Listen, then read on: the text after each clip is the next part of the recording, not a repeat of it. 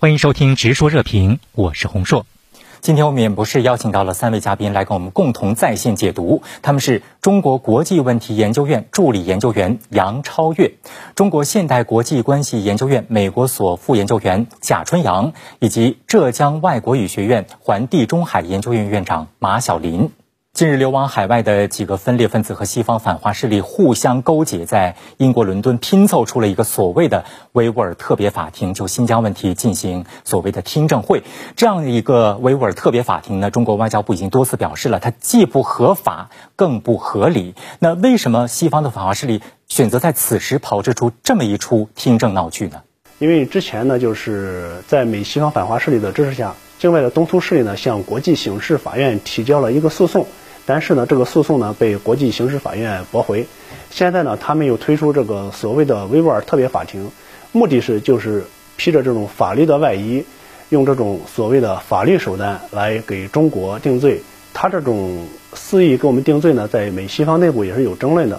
像美国的外交政策杂志今年二月就披露呢，就是美国国务院的法律顾问办公室。做出一个法律的认定，认为没有证据证明中国在新疆搞种族灭绝，所以在此情况下呢，就境外的反华势力，他们想通过这种，呃，貌似有法律背景、有法律依据的这种方式，给中国来定罪。因为之前呢，就是在美西方反华势力的支持下，境外的东突势力呢，向国际刑事法院提交了一个诉讼，但是呢，这个诉讼呢被国际刑事法院驳回。现在呢，他们又推出这个所谓的维吾尔特别法庭。目的是就是披着这种法律的外衣，用这种所谓的法律手段来给中国定罪，然后配合前述的美西方上述几个国家给中国炮制这个种族灭绝罪名的这种行为，可以说这是美西方给中国定罪、给中国肆意捏造罪名的一系列呃环节中的重要一环。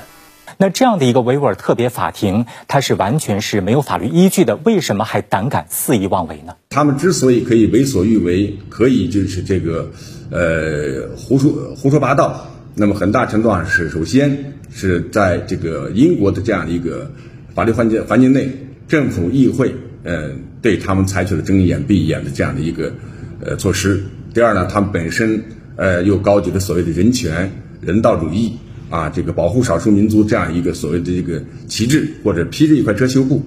那么又得到了某些这个啊议员的这样的一个支持，甚至背后就有这个呃英国情报局的这样的一个长期的有计划的推动，还有美国的配合，所以呢，呃，当然就是没有人来过问了。说白了，这是一场政府行为，而以民间的方式、民间的身份出现的所谓的这个违法厅，呃，他们之所以这个大行其道。那这不是第一次，也不是最后一次。啊，此前我们可以在叙利亚问题上，啊，在这个南斯拉夫问题上，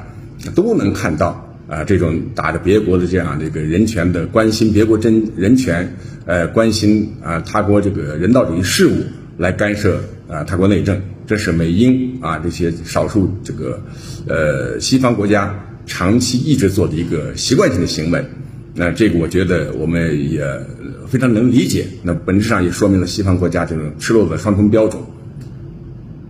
实际上，所谓的听证闹剧呢，对于一些反华势力来讲，不过是一场驾轻就熟的政治表演。这些不伦不类的法庭，在国际舆论上能够掀起多大的风浪呢？由于人权问题、人道主义问题，呃，这个公平正义问题，特别能够打动世啊这个呃世界舆论的这样的一个视听。那么，所有这样的法庭呢，呃，所谓披露的一些证据，容易激起很多不明真相的这个受众的这样的一个理解和同情。在这个问题上，我觉得我们有必要对他们进行这个，呃，揭露，来进行呃这个揭批。维吾尔特别法庭公然在英国开庭，那英国政府目前来讲呢是至今沉默，呃，给外界的感觉好像是在默许，是在默认。那英国政府对此到底是持什么样的立场？英国政府，我们到现在为止没看到正式的公开的表态。但是你不要指望这个英国政府能有什么正面的表态。英国政府历来就是玩这种无中生有、捏造情报、捏造证据、干涉他国内政的这样的高手。